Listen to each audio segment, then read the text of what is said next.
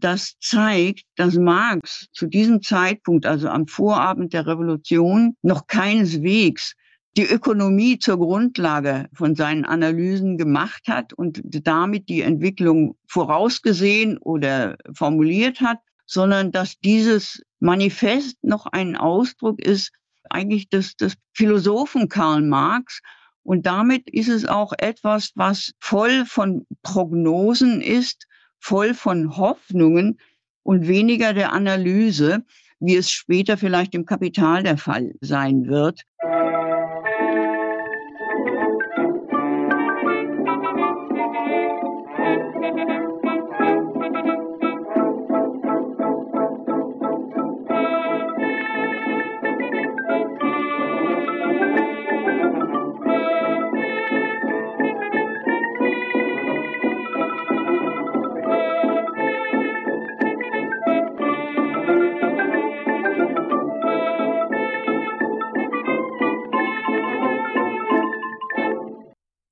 Dieser Folge von Geschichte Europas spreche ich mit Beatrix Bouvier über das Kommunistische Manifest. Auf Grundlage ihrer langjährigen Beschäftigung mit der Geschichte rund um Karl Marx, die auch ein paar Jahre als Leiterin des Karl-Marx-Hauses in Trier umfasste, erklärt uns die Expertin den Inhalt des Manifests, was aus damaliger und aus heutiger Sicht Besonderes darin steht und wie die Verbindung zwischen dem Manifest und der kurz nach seiner Veröffentlichung ausbrechenden Revolution von 1848 ist. In den Show Notes findet ihr eine Liste inhaltlich verknüpfter Folgen, die stets aktuell gehalten wird. Dazu gehört zur Überblicksfolge zur 1848er Revolution auch eine Episode über den Leipziger Hochverratsprozess, welcher dem Manifest zur neuen Berühmtheit verhalf. In den Show Notes findet ihr einige Hinweise zu Kontakt- und Unterstützungsmöglichkeiten für den Podcast. Ich freue mich über Kommentare, Feedback und Bewertungen auf den dort angegebenen Wegen. Besonders dankbar wäre ich für eine Unterstützung eurerseits durch einen monatlichen Beitrag auf Steady. Geschichte Europas ist Mitglied des Netzwerks Historytelling auf geschichtspodcasts.de sowie Teil von wissenschaftspodcasts.de und erscheint auf Spotify und als RSS-Feed. Ich empfehle dabei die Nutzung einer Podcatcher-App wie etwa Podcast Addict um über den RSS-Feed alle Inhalte direkt und ohne Empfehlungsalgorithmen zu erhalten. Damit aber auch genug der Vorrede. Los geht es mit dem Interview, das wir im April 2023 aufgenommen haben. Also da habe ich natürlich drüber nachgedacht und ist gar nicht so einfach zu beantworten. Denn es ist natürlich sehr, sehr viel länger her, als dass das kommunistische Manifest zum UNESCO-Weltdokumentenerbe geworden ist wo es natürlich sehr intensive Beschäftigung damit gab. Aber wenn ich zurückdenke, muss ich wahrscheinlich unterscheiden zwischen genauem Lesen, Verstehen und davon gehört haben und ein paar Zitate kennen, die jetzt vielleicht noch in aller Munde sind. Aber das Verständnis ist damit natürlich nicht gegeben, sondern eine intensivere Beschäftigung hing einmal mit politischen Aktivitäten in der jungen Jahren zusammen, wo einfach Texte und äh, auch das Manifest eine Rolle spielten, ohne dass ich heute sagen würde, ich habe es besonders verstanden. Und der Beschäftigung dann später, hm, auch nach dem Studium sicherlich erst mit der Geschichte der Arbeiterbewegung, wo ich es gelesen habe und versucht habe zu verstehen. Und so richtig verstehen konnte ich es sicherlich erst, als ich den Kontext herstellen konnte und dieses ja, Dokument lernte, nach und nach einzuordnen in historische Zusammenhänge. Und ohne das ist es sicherlich kaum verständlich, auch wenn man es heute lesen kann und verblüfft ist. Aber aus meiner Sicht, und da ist sicherlich die, die berufliche Seite eine wichtige Rolle, zu sagen, es ist ein historisches Dokument heute für mich und ist es nach und nach immer deutlicher geworden dann können wir vielleicht ja diese Erkenntnisse, die Sie selber durchgemacht haben, auch ein bisschen jetzt nachvollziehen. Und Sie sprachen von dem Kontext und den ja, Umständen der Entstehung des Dokuments. Fangen wir doch bei der Genese an. Wie entstand das Dokument? Wie entstand das kommunistische Manifest? Das kommunistische Manifest ist im Zusammenhang zu sehen äh, mit der Umwandlung des sogenannten Bundes der Gerechten in den Bund der Kommunisten. Der Zeitrahmen reicht ja, wenn wir sagen, das war um 1847, als dieser Bund der Gerechten sich auch sicherlich mit Nachdruck von Marx und Engels umbenannte in Bund der Kommunisten. Aber dazu müsste man vielleicht wissen, was dieser Bund der Gerechten eigentlich war.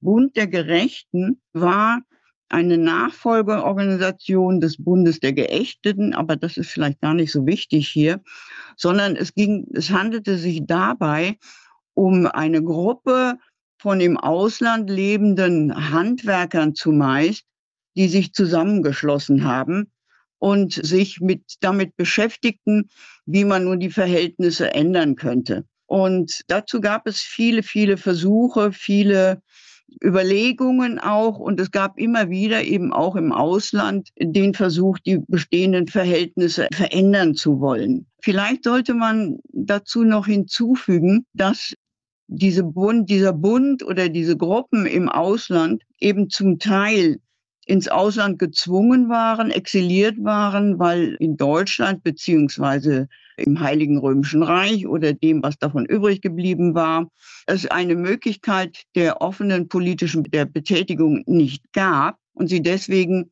drumherum operieren mussten, also vor allem eben etwa in der Schweiz, in Frankreich und dann eben auch in England. Und sie standen noch in der Tradition der Geheimbünde, der Geheimbünde, wie sie nach dem Zusammenbruch des Napoleonischen Reiches entstanden waren die sich selbst teilweise in der Tradition der Verschwörung von Babeuf in der französischen Revolution verstanden und im Geheimen operierten, auch im Geheimen operieren mussten, weil ja jedwede Opposition verboten war. Und es verblüfft noch heute, wie viel eigentlich, wie viele Menschen im Ausland lebten, wie viele dieser teils wandernden Handwerksgesellen, teils sozusagen ins, im Ausland, ins Ausland geflüchteten Menschen da waren. Es waren Tausende eben.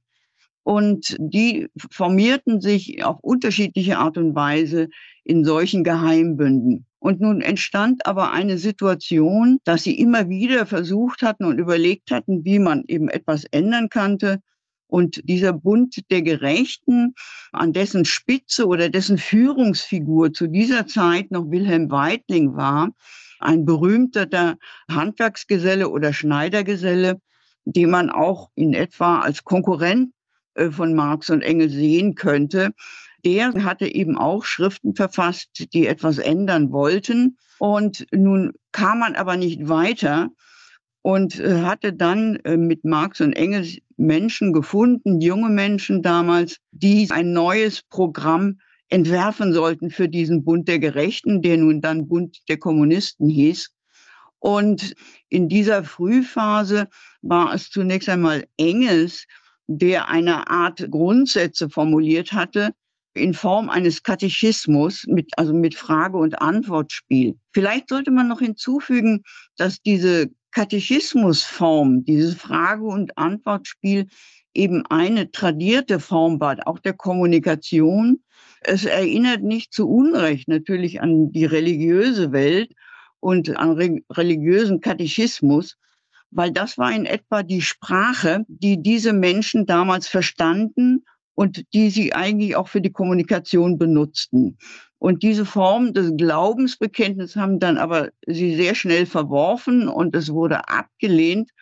Und dann hat sich in diesem Winter 47, 48 eben, vermutlich war es Marx, hingesetzt und in relativ kurzer Zeit dieses Manifest entworfen, das eben nicht kommunistisches Manifest hieß, sondern Manifest der kommunistischen Partei. Und damit kommen wir natürlich in etwas, was heute so ohne weiteres nicht mehr verstanden werden kann.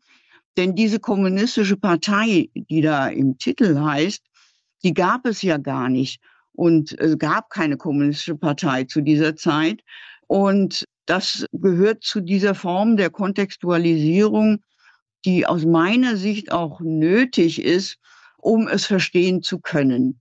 Und das ist etwas, was heute auch nicht mehr verstanden wird und wie so vieles aus dem Manifest aus meiner Sicht kaum noch verstanden wird. Aber das ist vielleicht für später auch nochmal wichtig, vielleicht kommen wir noch darauf. was es damit auf sich hat, was man heute nicht mehr verstehen kann. Aber ich denke, es ist auch heute noch wichtig, unabhängig von dem, was man lesen kann und was man vielleicht versteht oder was so brillant erscheint, dass aber manches eben erklärt werden müsste. Jetzt wird dieses Dokument geschrieben im ja, Winter 47, 48, also am Ende des Vormärzes, kurz vor der Revolution von 1848, 49. Wie hat diese politische Lage den Inhalt des Dokuments beeinflusst? Es hat unmittelbar es nicht beeinflusst, denn niemand konnte voraussehen, dass beim Erscheinungsdatum oder zum Zeitpunkt der Erscheinung genau die Revolution in Frankreich ausbrechen würde. Das sicherlich nicht. Aber was natürlich auf der Hand liegt und was auch mit Händen zu greifen ist, auch wenn man das Manifest äh, liest, ist, dass alle, nicht nur Marx und Engels, sondern eigentlich alle äh, davon ausgingen, dass eine Revolution unmittelbar bevorstehen würde. Wenn man sich die Zeit anschaut, die wir oder Sie Vormärz genannt haben, am Ende des Vormärzes, so war eigentlich zu diesem Zeitpunkt die Erwartung sehr groß, dass eine Revolution kurz bevorstände, ohne dass man jetzt sagen könnte, wann und wo sie ausbrechen würde. Schaut man sich so die Zeit von 46, 47, also 1846, 47 an, so gärt es ja überall in Europa, so dass eben auch dieses Manifest, wenn man es heute liest, davon geprägt ist. Nicht? Es ist von der Erwartung geprägt und es ist von der Hoffnung geprägt. Und die, die Tatsache, dass es genau in der Zeit erschien, als in Frankreich äh, die Februarrevolution geht, das ist dann sozusagen der historische Zufall, der sicherlich auch dazu führte, dass Marx und Engels, muss man da immer dazu sagen, sofort in dieser revolutionären Situation dieses Manifest nicht mehr äh, zur Grundlage ihrer Strategie für die Revolution machten, sondern dass es erstmal beiseite geschoben war und Marx ganz andere Strategien entwarf, die er dann in der Revolution selbst versuchte umzusetzen. Das heißt, das Manifest war in manchen Teilen in dem Moment, wo es erschien und die Revolution ausgebrochen war, auch überholt. Dann stellt sich ja jetzt als nächstes die Frage, was steht denn überhaupt im Manifest drin? Also die ersten Worte sind ja ganz bekannt. Ein Gespenst geht um in Europa, das Gespenst des Kommunismus. Aber was steht da sonst noch drin?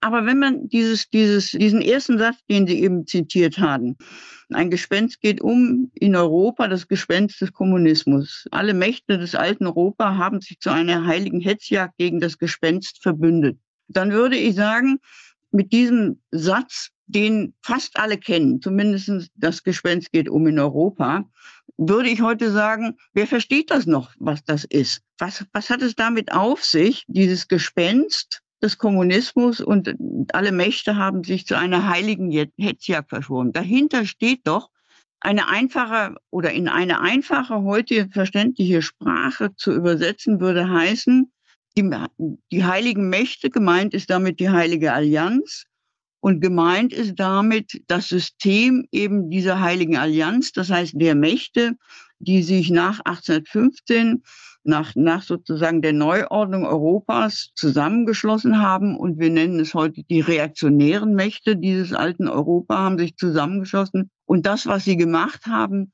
war sozusagen formuliert dann in den Karlsbader Beschlüssen, die sozusagen alles unterdrückt haben, was an Bewegung, an was an Opposition sich rühren konnte. Und dennoch hat sich in diesen Jahren des Vormärz vor allem in den Ländern, in denen die Industrialisierung schon etwas weiter fortgeschritten war, Widerstand geregt und es entstanden eben Formen, die wir als Bewegungen nennen, benennen könnten, die sich selbst als Sozialismus oder Kommunismus, das ist beides noch ein bisschen synonym, verstanden und sich mit den Folgen der, der Industrialisierung beschäftigten und die diese, diese Zustände benannten und schilderten. Und das ist noch nicht mal, mal natürlich übertrieben, wie sie das schildern, dass die Industrialisierung eben unglaublich negative Folgen hatte für die, für das, was wir dann Arbeiter nennen und die das abändern wollten und dafür ganz unterschiedliche Modelle entwickelten. Und das ist das, was die Ausgangssituation ist. Und dem setzen, setzt nun Marx oder wird im Kommunistischen Manifest etwas ganz anderes entgegengesetzt. Es geht davon aus, dass es diese Bewegungen gibt, dass diese Bewegungen zum Hauptgegner geworden sind, weil sie all das formulierten, was an Missständen entstanden war und weil sie versuchten, sich zusammenzuschließen beziehungsweise dagegen etwas zu unternehmen. Und nun legen Marx und Engels in diesem Manifest in mehreren Punkten Grundideen dar, die wir durchaus als eine grundlegende oder ja, eine grundlegende Form der Theorie dessen ist, was man später als Marxismus bezeichnen würde und haben damit sehr früh diese Grundlagen formuliert. Die Grundidee dabei ist sicherlich die, dass alle Geschichte eine Geschichte von Klassenkämpfen ist. Das heißt, dass eine Stufe die andere ablöst und dass es in der, in der damaligen Gegenwart dann eben zu einer Art Kampfsituation gekommen ist äh, zwischen Proletariat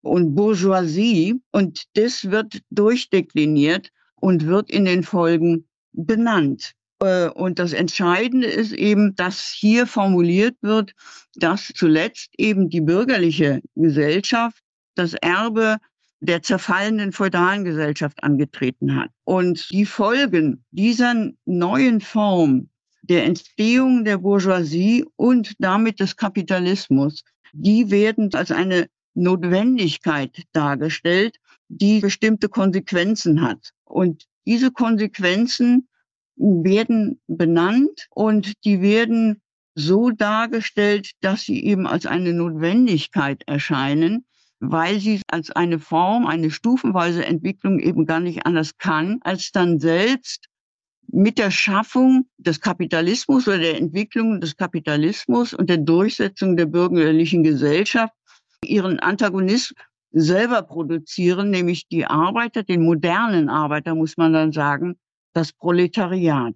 Und infolge einer sich weiterentwickelnden industriellen Entwicklung wird sich auch das Proletariat vermehren und es wird zu Kämpfen kommen. Aus lokalen Kämpfen werden nationale Kämpfe, wird eben das, was dann der Klassenkampf heißt. Und von allen Klassen, die dann eben der Bourgeoisie entgegenstehen, ist dann in dieser Diktion, dass äh, das Proletariat der einzig wirkliche die einzig wirklich revolutionäre Klasse. Was heißt, dass alle anderen Klassen, die es noch gibt, wie den Mittelstand und die Bauern, die zwar die Bourgeoisie bekämpfen, aber selbst reaktionär sind, weil sie ihrerseits das Rad der Geschichte zurückdrehen wollen. Und das heißt dann in der Konsequenz, dass die Bourgeoisie mit dem Proletariat ihren eigenen Totengräber produzieren wird. Das heißt, dass ihr Untergang und der Sieg des Proletariats unvermeidlich sind oder sein werden. Das ist sozusagen eine der entscheidenden Darstellungen, die im ersten Teil, wenn Sie so wollen, formuliert werden. Und in einem zweiten Teil wird dann das Verhältnis von Proletariern und Kommunisten dargelegt. Es wird unterschieden wie die beiden sich entwickeln, beziehungsweise wie ihr Verhältnis sich entwickeln wird, dass sie eben erst sich zur Klasse formieren müssen. Das ist das, was dann bei Marx so schön die, die Klasse an sich und die Klasse für sich heißt. Das heißt, es kommt darauf an, das Klassenbewusstsein zu sehen und zu entwickeln, dass sich dann damit der Sturz der Bourgeoisie und die Eroberung der Macht, der politischen Macht durch das Proletariat anschließt und möglich wird. Nur durch eben Klassenkampf an sich, durch die Formierung des Proletariats zur Klasse und mit dem entsprechenden Klassenbewusstsein wird das möglich sein. Gleichzeitig eben wird festgehalten, dass die Kommunisten in keiner Weise sich als Weltverbesserer verstehen, was indirekt dann schon vorwegnimmt, was später dann gesagt wird, wogegen, wo, wo, wovon sie sich von anderen eben unterscheiden, die genauso gegen die Bourgeoisie und den Kapitalismus kämpfen wollen. Aber sie sagen, nur der Kommunismus oder nur die Kommunisten sind eigentlich Ausdruck eines längst existierenden Klassenkampfes und Ausdruck der sich wandelnden Verhältnisse, die dazu führen, dass es nicht nur um die Abschaffung von Privateigentum gibt oder die Aufhebung des Privateigentums, sondern dass es darum geht, dass das Privateigentum sich selbst verändern muss, dass sich der, dass der Charakter des Eigentums verändern wird und muss, vor allem auch der Lohnarbeit, der eben im Kommunismus dann einen anderen Stellenwert haben muss und wird, als sich zu bereichern. Und gleichzeitig wird äh, aufgegriffen, dass die Kommunisten zwar das Privateigentum aufheben wollen, aber es wird eben auch festgehalten, dass bis dahin die Mehrheit der Gesellschaft gar kein Privateigentum hat. Gleichzeitig wird gesagt, wenn der Kommunismus äh, die Familie aufheben will, wird dann dazu geantwortet, dass eine vollständig entwickelte Familie nur für die Bourgeoisie bisher existiert, dass es das alles gar nicht gibt, sondern es wird festgehalten, dass bis jetzt für den Proletariat es gar eine Art erzwungener Familienlosigkeit gibt und dass, dass die Familienvorstellung, die Zerstörung der Familienvorstellung gar nicht so existent ist, sondern dass es eine Vorstellung der Bourgeoisie ist, die aber selbst das auch zerstört hat durch die äh, Produktionsverhältnisse. Weiterhin wird gesagt oder festgehalten, das, was man den Arbeitern ja vorgeworfen hat und lange später noch vorwerfen wird, dass sie kein Vaterland hatten, so wird gesagt, dass man ihnen auch nicht das nehmen könne, was sie gar nicht haben, sondern es wird eben postuliert, dass zunächst das Proletariat die politische Herrschaft obern muss oder wird und sich dann zu einer Art nationalen Klasse erheben wird, indem es selbst eben national aber ist, aber nicht im Sinne der Bourgeoisie. Und in dieser Diktion wird dann eben auch aufgehoben, dass Gegensatz zwischen den Völkern verschwinden wird, dass es äh, zu einem Prozess kommt, der durch die Bourgeoisie mit Handelsfreiheit, mit Weltmarkt, der Gleichförmigkeit der industriellen Produktion längst eingeleitet worden ist. Und es wird gesagt, das Proletariat wird das also nur vollenden. Gleichzeitig muss es aber eine Voraussetzung geben, die darin besteht, gemeinsame Aktionen durchzuführen, wenigstens in manchen Ländern, wo die Industrialisierung fortgeschritten ist.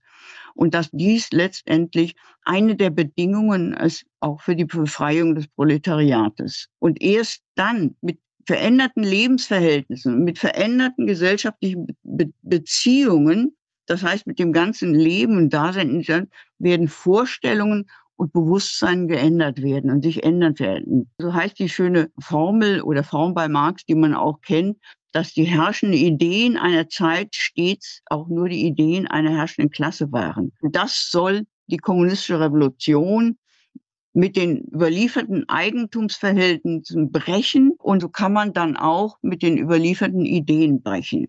Und ein, ein wichtiger Schritt, der dafür notwendig ist, ist eben die Erhebung des Proletariats zur herrschenden Klasse und gleichzeitig damit die Erkämpfung der Demokratie.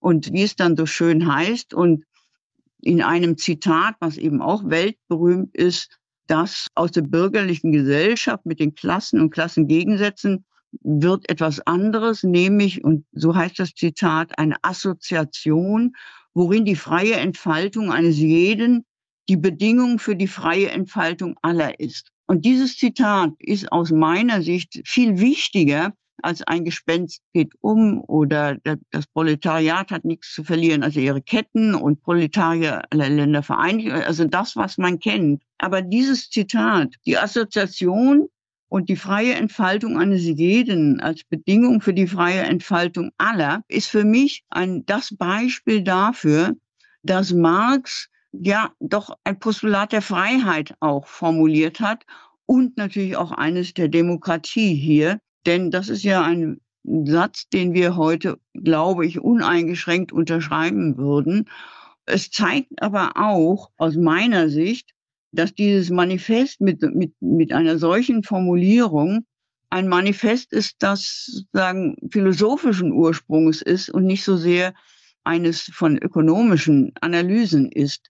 Das heißt, dass das Manifest ein, ein, ein Schriftstück ist oder ein Dokument, das zeigt, dass Marx zu diesem Zeitpunkt, also am Vorabend der Revolution, noch keineswegs die Ökonomie zur Grundlage von seinen Analysen gemacht hat und damit die Entwicklung vorausgesehen oder formuliert hat, sondern dass dieses Manifest noch ein Ausdruck ist eigentlich des, des Philosophen Karl Marx. Und damit ist es auch etwas, was voll von Prognosen ist, voll von Hoffnungen und weniger der Analyse wie es später vielleicht im Kapital der Fall sein wird. Denn zu diesem Zeitpunkt war Marx noch mit anderen Dingen beschäftigt und erst nach dem Untergang der Revolution, nach dem Scheitern der Revolution von 1848, fing Marx an, ja nach den Ursachen für dieses Scheitern zu suchen und fing an, sich immer intensiver dann mit den ökonomischen Verhältnissen zu beschäftigen und entwickelte dann zunächst einmal als Hoffnung auf eine neuere Revolution, die Krisen, die ökonomischen Krisen, um dann immer tiefer in die Analyse des Kapitalismus einzusteigen. Das ist aber im Fall vom Kommunistischen Manifest noch nicht der Fall, sondern ich würde es eben als ein Manifest oder als ein Dokument der Hoffnung in einer bestimmten historischen Situation sehen. Hoffnung auf etwas, was sich anzubahnen schien oder auch anbahnte Realita und voller Optimismus ist, die dann in keiner Weise gerechtfertigt war oder dieser Optimismus, der nicht gerechtfertigt war, wie man dann sieht, dass ganz viele Prognosen, die dieses Manifest enthält, eigentlich nicht eingetreten sind. Und dennoch ist dieser Optimismus, dieser Schwung, ja, ich will nicht sagen der Jugend geschuldet, aber man darf natürlich nicht vergessen, dass äh, Marx und Engels sehr junge Männer waren, als das formuliert worden ist und äh, dass sie als junge Männer in diese Revolution gegangen sind, aus der sie sicherlich anders herausgegangen sind, weil sozusagen es anders verlief, als sie gehofft hatten und, wenn man so will, prognostiziert hatten. In einem weiteren Schritt, wenn wir beim Manifest bleiben und dem Inhalt, gibt es einen Abschnitt, in dem Marx sich mit der sozialistischen Kommissionatur der Zeit beschäftigt. Das ist sicher etwas, was heute kaum noch jemand verstehen wird. Aber es zeigt zum, zum einen, wie viel oder wie umfangreich es Gruppierungen, Bewegungen gegeben hat, die sich mit den Verhältnissen auseinandergesetzt haben und diese ändern wollten. Aber es ist auffallend, wie sehr sie all das ablehnen, was nicht neu in dieser Zeit war für sie.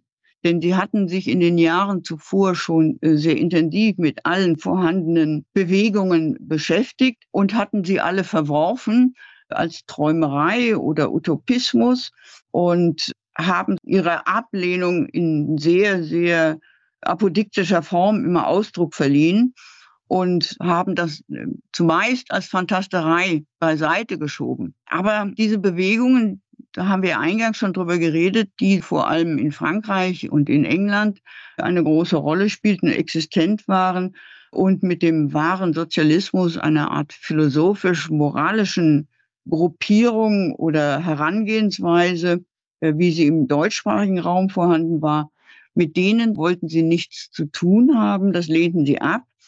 Aber gleichzeitig auch muss man sagen, dass man heute die Dinge etwas anders sieht oder einen Fourier, einen Owen oder einen Saint-Simon als Frühsozialisten ernster nimmt, als Marx und Engels es getan haben, beziehungsweise sie es verworfen haben, weil sie sagten, das geht nicht, so Modelle entwickeln, sondern es muss aus der Situation heraus erkämpft werden.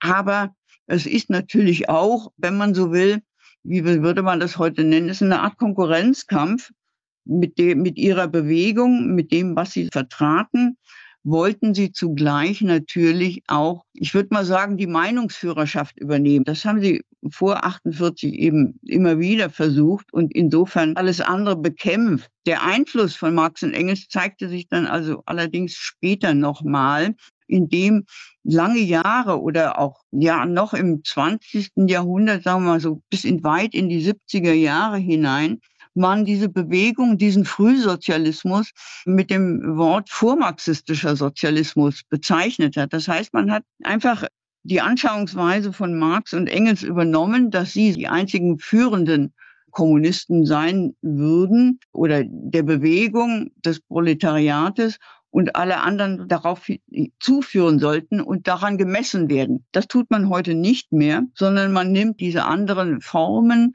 der Auseinandersetzung mit den herrschenden Verhältnissen und der Opposition dagegen ernster und sagt auch heute, es waren Modelle und es waren Vorstellungen. Aber in der Zeit eben, in der das Manifest entstand, existierten sie nebeneinander. Ein Mensch wie Proudhon beispielsweise war sehr einflussreich. Nicht zu vergessen der ja auch noch existierende Bakunin mit seinem Anarchismus. Das heißt, das waren gleichberechtigte Strömungen, gegen die Marx und Engels kämpften und in dieser Literaturteil, der das Manifest enthält, zeigt sich eben, wie sehr sie diese Konkurrenz auch fürchteten, beziehungsweise registrierten, dass sie da war, sie aber, wenn man so will, verbal niedermachen wollten.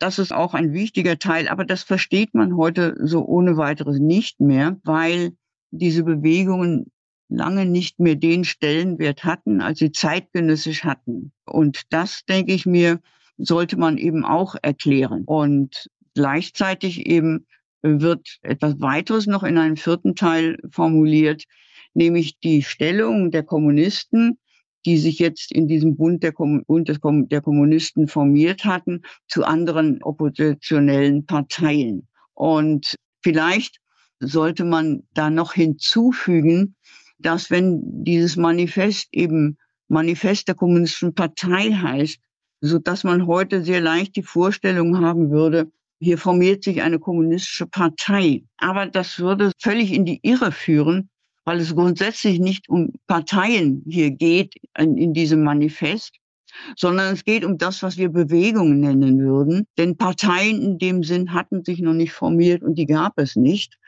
Und es wird in dieser Zeit auch von Marx der Begriff Partei zwar häufig verwendet, ist aber nicht als im Sinne von unserem Parteiverständnis zu begreifen, sondern eben zur Strömung zur Partei. Äh, es gibt ja nicht nur eben den Begriff der kommunistischen Partei, wie das Manifest heißt, sondern später eben auch den Begriff Partei Marx beispielsweise. Das heißt, wir müssen hier immer im Auge haben, und das ist das, was eben auch immer erklärt werden muss, dass Worte und Begriffe einem Deutungswandel unterlegen sind und die nicht mit dem, mit unserem heutigen Verständnis zu belegen sind, sondern aus der Zeit heraus erklärt werden müssen. Und dazu gehört aus meiner Sicht vor allem eben dieser Parteibegriff, der sich gewandelt hat, so wie sich eben auch das, was ja das Manifest auch nennt, die Diktatur des Proletariates, nicht mit dem zu verwechseln ist, was der Kommunismus oder der Marxismus im Gefolge der Bolschewiki und der Systeme des 20. Jahrhunderts damit meint, sondern dass die Diktatur des Proletariats wie der Diktaturbegriff überhaupt Demokratie meint und die Dinge manchmal synonym verwendet werden. Das heißt, wir haben enorme Bedeutungsveränderungen im 19. Jahrhundert mit Entwicklungen, die wir wissen müssen und immer wieder erklären müssen, sonst würde man eigentlich völlig in die Irre gehen. Aber dagegen rennt man meistens vergeblich an, weil wie Diktatur des Proletariats oder eben hier kommunistische Partei immer aus der Perspektive des 20. Jahrhunderts gesehen werden und die, der Bedeutung, die es nach und nach entwickelt hat und nicht das, was damals damit gemeint worden ist, so dass eben es für mich immer wieder zeigt, dass so ganz voraussetzungslos man das zwar lesen kann, aber nicht wirklich verstehen und einordnen kann, was damit gemeint ist. Entscheidend ist eben auch für dieses Verhältnis in der damaligen Zeit, dass Marx und Engels mit dieser Positionsbestimmungen, die sie da vornehmen, eben auch Offenheit formulieren. Das heißt, sie wenden sich ganz dezidiert von der Entwicklung ab dass es Geheimgesellschaften gibt oder clandestine Zirkel, Putschismus im Geheimen oder ähnliche Dinge, die Vorbereitungen, sondern sie wollen ihre Ziele ganz offen formulieren. Und zu dieser Offenheit, das ist eben das Neue auch an dem Manifest für den Bund der Kommunisten, dass hier eine Bewegung offen an die Öffentlichkeit tritt und ihre Ziele formuliert. Und das ist das Neue aus meiner Sicht daran, auch wenn man das ein wenig überliest, wenn da, wenn da steht, dass sie ihre Ziele offen formulieren wollen. Aber es ist ein bedeutender Schritt in der Weiterentwicklung von den tradierten Handwerkerbünden hin zu einer Bewegung, die offen formuliert, was sie möchte, welche Ziele sie verfolgt, auch wenn es heißt, dass dieses Ziel ein gewaltsamer Umsturz von bisheriger Gesellschaftsordnung sein wird. Aber das führt dann zu dem letzten Titel, dass die herrschenden Klassen zittern werden und dass die Proletarier nichts zu verlieren hätten als ihre Ketten, also die Welt, die es zu gewinnen galt. Aber das ist auf der einerseits etwas Neues, klare Ziele zu formulieren. Andererseits benennen sie natürlich in ihrer Prognostik, dass es zu einem gewaltsamen Umsturz kommen würde und kommen könnte. Aber es ist auch ein Gutteil der Hoffnung, die sie hatten an die bevorstehende Revolution, von der sie glaubt, es würde eben sofort von einer bürgerlichen in eine proletarische Revolution übergehen. Und diese Hoffnung, diese Voraussicht war ja das allererste, was hinfällig wurde, als die Revolution ausbrach und Marx neue Ziele mit den formulierte und eben eine Strategie entwickelte, für die, für, für die er ein Instrument dann in der Hand hatte, nämlich die Neue Rheinische Zeitung, und mit der deutlich wurde, dass es erst einmal darauf ankam, die bürgerliche Revolution durchzusetzen und Marx eine völlig andere Bündnisstrategie dann entwickelte für die Revolution von 1848, als sie im Manifest dann formuliert war. Ich will nicht sagen, dass es Tragik ist, aber dieses Manifest mit seinen Hoffnungen, seinen Prognosen, mit seinen Irrtümern, mit seinem sehr schnell überholt sein. Und dennoch ist es sozusagen in, vielem, in vieler Weise nach wie vor gültig in dem, was gesagt wird. Aber das unmittelbar spielte es keine Rolle, das Manifest. Es verschwand ein bisschen von der Bildfläche, um dann äh, später mit, mit, sagen wir mal, sehr großer Durchschlagskraft aufzutauchen, aber dann eben unter veränderten Verhältnissen. Als dann die Revolution 1848 ausbricht, wenige Tage nachdem dieses Manifest erscheint, waren Marx und Engels dann auch schon der Ansicht, dass es veraltet war oder haben die nicht vielmehr gedacht, wir hatten recht, wir hätten nur nicht gedacht, dass es so schnell funktioniert, aber jetzt läuft genau das ab, was wir erhofft und vorausgesagt haben? Nein, das Manifest verschwand auch bei Ihnen erst einmal weil sie sozusagen mit der Tagesaktualität beschäftigt waren und ganz andere Fragen eine Rolle spielten in der Revolution selber. Und auch später sind sie eigentlich gar nicht auf das Manifest erstmal zurückgekommen, hätten es eigentlich auch lieber wie ad acta gelegt. Aber als es dann mit dem, mit dem, dem Aufkommen von organisierten Arbeiterparteien und sagen wir so der Frage der Durchsetzung des Marxismus in diesen Arbeiterparteien aufkam und verbreitet wurde, da haben sie es nicht verändert und haben zugelassen, dass es verwendet wurde. Aber das ist immer dann das, das Interessante in der Rezeptionsgeschichte. Es wurde mit unterschiedlichen Vorworten jeweils versehen. Den Vorworten, die dann den jeweiligen Strategien, die es durchzusetzen galt, verbunden worden sind. Aber das Aufkommen von Parteien, von organisierten Arbeiterparteien ab den, sagen wir, ab den 1860er Jahren etwa, zeigt ja auch in der Verbreitung vom, vom Manifest der Übersetzung sehr schnell in viele Sprachen, dass äh, Marx zwar einerseits einen großen Ruf inzwischen hatte und ihm darauf, daran auch gelegen war, seine Vorstellungen durchzusetzen, auch wenn das so nie gelungen ist nach seiner Ansicht, zeigt er aber auch die Grenzen äh, seines Einflusses. Denn man hat ja dann irgendwann mal später untersucht, den, den Aufstieg von Arbeiterparteien, den marxistischen Einfluss und der, die ja nicht, noch nicht kommunistische Parteien waren, sondern sozialistische Parteien, sondern die zeigten, wo, wo war das eigentlich verbreitet, dieses Manifest, jetzt unabhängig davon, dass es äh, mit den Bolschewiki oder 20. Jahrhundert in der ganzen Welt verbreitet worden ist. Aber zunächst einmal bleiben wir beim Europazentrismus. und dass sozusagen in, vor allem in Zentraleuropa das Manifest verbreitet war und dass es in Regionen, vor allem in Südwesteuropa und Südosteuropa, Marx Einfluss geringer war. Und da spielte das Manifest auch zunächst mal keine große Rolle, sondern da haben wir ja für lange Zeit einen Einfluss eben der Anarchisten und Bakunins, nicht? Also in Spanien, in Italien, ähnliche Dinge. Das zeigt so ein bisschen die Grenzen, aber auch die Verbreitung dieser der, auch gleichzeitig der marxistischen Theorien und damit auch des Manifestes. Ne? Was nicht heißt, dass es nicht sehr schnell überall verbreitet worden ist. Ich meine, sehr früh in Russland, sehr, sehr früh woanders hat es diese Ausgaben gegeben, was sich durchaus sagen wir, erstaunlich vielfältig ist. Im deutschsprachigen Raum hat es natürlich sehr früh diese Verbreitung gegeben, aber auch erst, als es verbreitet werden konnte. Das heißt, im deutschsprachigen Raum vor allem eben im Zusammenhang mit dem äh, Leipziger Hochverratsprozess, in dem Wilhelm Liebknecht und, und August Bebel verurteilt worden sind, weil sie aus Sicht der Ankläger eben die, die Pariser Kommune verteidigt hatten und Marx eben zu dem Zeitpunkt als Chef dieser, dieses Ganzen gegolten hat, auch der ersten Internationale. Und im Prozess selbst, eben im Protokoll, das Manifest zitiert worden ist und damit eben veröffentlicht worden ist, weil diese Protokolle sind veröffentlicht worden und die sozialistischen Zeitungen haben nichts anderes getan, als diese Protokolle zu veröffentlichen und damit äh, war dieses Manifest in der Welt und hat damit dann auch den Einfluss äh, entwickeln können als eine zentrale Theorie, als die Grundlage des Marxismus, weil es war natürlich einfach zu lesen in diesen Hoffnungen, in diesen Prognosen.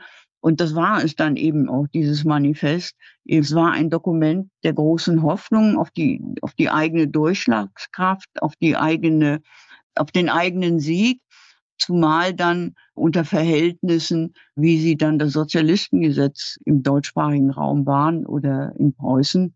Und insofern haben dann auch Marx oder dann später Engels begriffen, dass dieses Manifest durchaus nützlich ist, auch wenn manches überholt war und manches dann eben auch überholt blieb, was aber dem Ganzen keinen Abbruch tat.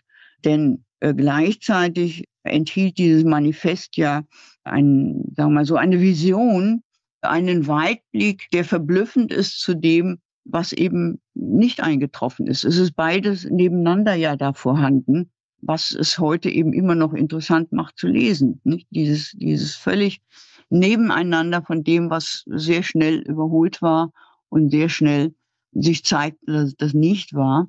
Und dennoch eben ein Ausdruck, weil es so allgemein formuliert war, als ein Ausdruck von Hoffnung gelten konnte. Und auch diese, diese Wahrheit, diese Allgemeinheit, würde ich sagen, erklärt auch ein bisschen diese Durchschlagskraft, die es hatte, wenn man überlegt, dass es weltweit verbreitet war und in fast alle Sprachen dieser Welt übersetzt worden ist, ne? was ja auch einer der Gründe dafür war, dass es zum Weltdokumentenerbe der UNESCO gezählt wird. Und das sollte man nicht unterschätzen, weil man kann viel hineinlesen, auch, auch wenn manches nicht zutreffend war. Aber es, äh, es ist ein, ein Manifest auch der Hoffnung und der Siegeszuversicht, was ja sagen wir so, die Strategien und die Politik der Arbeiterparteien, der marxistischen Parteien im 19. Jahrhundert, sagen wir so, charakterisieren kann. Und es ist eben auch eine Zusammenfassung der, der Kerngedanken, die ja erst nach und nach entwickelt worden ist. Es war leichter zu lesen, auf jeden Fall mit seinen, wie soll man mal sagen, 21 Seiten, als das Kapital. Auch wenn das Kapital dann als eine Bibel galt, so würde ich mal behaupten, es war leichter zu lesen, das kommunistische Manifest, als das Kapital das zur Grundlage vielleicht dann wurde. Aber das ist eher theoretisch, denn wenn man sich vorstellt, was gelesen wurde und wie gelesen wurde, dann ist dieses Lesen häufig ein Vorlesen und es ist leichter zu verstehen, wenn etwas, das Prinzip in kurzen, prägnanten Formen dargelegt wird. Und das eben enthält dieses Manifest, diese, diese kurzen, prägnanten Sätze, die die eigene Rolle definieren, die dem Hoffnung, die, die Hoffnung formulieren und die Siegeszuversicht formulieren in kurzen, prägnanten Sätzen. Das sollte man nicht unterschätzen, dass zur Durchschlagskraft sicherlich auch die Sprache gehörte, auch wenn manches nicht mehr vielleicht verstanden worden ist, weil Marx natürlich eine sehr bildungsgesättigte Sprache hatte und, und dennoch eben ist es ja nicht äh, zufällig, dass wir viele Zitate kennen mit von Proletarier aller Länder vereinigt euch oder das Proletariat hat nichts zu verlieren als seine Ketten, hat eine Welt zu gewinnen, dann ist das sozusagen ein, ein Programm, das jeder versteht und hinter dem sich alle versammeln können. Und bei Parteien, die ja sehr, sehr schwierige Phasen durchlaufen haben, des sich Organisierens und der mühsam zu erringenden Erfolge, war das sozusagen die Hoffnung, sich darauf, sich das vorzustellen, sicherlich sehr groß. Wobei man sicherlich nicht vergessen sollte, dass ein Großteil natürlich des Erfolges dann damit einsetzte, dass der Kommunismus an der Macht, das heißt nach bolschewistischen Revolution, es in einer Weise verbreitet worden ist, die wir heute kaum noch nachvollziehen können. Das ist jetzt keine Abwertung, aber man sollte nicht unterschätzen, dass in, in, in den Parteien, die in der zweiten Internationale, also die marxistischen Parteien, die in der zweiten Internationale sich zusammengeschlossen haben, zwar Theorie eine Rolle spielte, aber die wurde dann eben von Theoretikern formuliert, wie sie dann eben in Karl Kautsky sichtbar wurden. Und es reichten für viele ein paar hoffnungsfrohe Parolen, während dann mit dem Kommunismus an der Macht, sagen wir so, sehr viel mehr dem Einzelnen abverlangt wurde, der etwas nachbeten sollte und der Theorien mehr im Kopf haben sollte, als das vielleicht bei denen Parteimitgliedern in der zweiten Internationale der, der Fall war.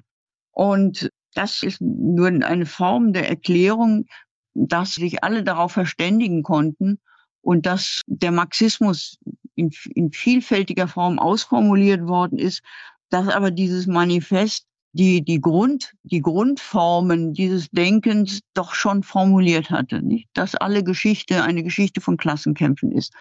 Dass das Proletariat siegen wird, dass die bürgerliche Gesellschaft untergehen wird, dass man sich vereinigen muss, um das zu tun. Das alles konnte man unterschreiben und in seiner Wahrheit konnte es jeder für sich adaptieren und konnte es unterschreiben. Und das, denke ich mir, ist etwas, was zu seiner Verbreitung, seiner weltweiten Verbreitung enorm beigetragen hat. Und das, denke ich mir, macht es noch heute nachvollziehbar. Aber anderes würde ich sagen, wenn man sich heute anguckt, ist noch, noch viel frappierender oder verblüffender, dass es eine Art visionären Weitblick enthält der uns heute verblüfft. Es spricht von einem Siegeszug des Kapitalismus und Verdrängung durch anderartig, eine anderartigen Gesellschaft und der Untergang steht bevor. Das alles ist uns heute sehr nah, weil wir die Folgen der Globalisierung bei der, beispielsweise sehen. Der damals, damals war davon noch nicht die Rede, aber es war das, was mit dieser Entwicklung verbunden war wenngleich wir heute sehr viel, sehr viel näher daran sind, an diesen, wenn Sie wollen, Untergangsszenarien, wie als zur Zeit von Marx, noch gar nicht mal zur Zeit des Manifestes. Denn da hatte der Kapitalismus, dessen Untergang da prophezeit worden ist, ja gerade erst begonnen. Das heißt sozusagen, es folgte ja erst einmal ein Aufschwung des Kapitalismus, eine Entfaltung des Kapitalismus. Wir reden ja von Hochkapitalismus erst ab den, weiß ich nicht, 60er, 70er Jahren des 19. Jahrhunderts. Das heißt, der fing erst gerade an, seinen Siegeszug anzutreten. Und wir sind ja immer noch nicht am Ende dieser Entwicklung, auch wenn wir die negativen Folgen vielleicht deutlicher sehen. Aber das sozusagen als langfristige Entwicklung die so überhaupt nicht eingetreten ist im 19. Jahrhundert, hat Marx sozusagen visionär schon formuliert. Und das in einer, in einer Zeit, in der er anderes prognostiziert hatte. Und das, was sozusagen uns heute eben auch verblüfft, ist, dass diese kapitalistische Gesellschaft oder diese Wirtschaft vor allem zunächst einmal ein unglaublich revolutionäres Potenzial entwickelt hat. Nicht? Das heißt, es veränderten sich die, die, die Verhältnisse komplett. Und das wird formuliert, ohne dass es zunächst einmal schon eingetreten ist. Aber in der dann sich entfaltenden Entwicklung konnten diese Voraussicht oder das, was sich als weitsichtig erweisen sollte, konnte von jedem zu jedem Zeitpunkt immer akzeptiert werden, ohne dass eben damit der Zeitpunkt genannt werden würde, wo das, wo das stattfinden würde. Weil das war klar, es war nicht un, stand nicht unmittelbar bevor, aber vor allem Engels hat ja lang genug gelebt, um immer wieder die Dinge zu modifizieren und auf eine lange Sicht zu operieren und das sozusagen im Manifest mit den Vorworten dann immer wieder neu zu formulieren, so dass es damals als nicht veraltet gelten würde.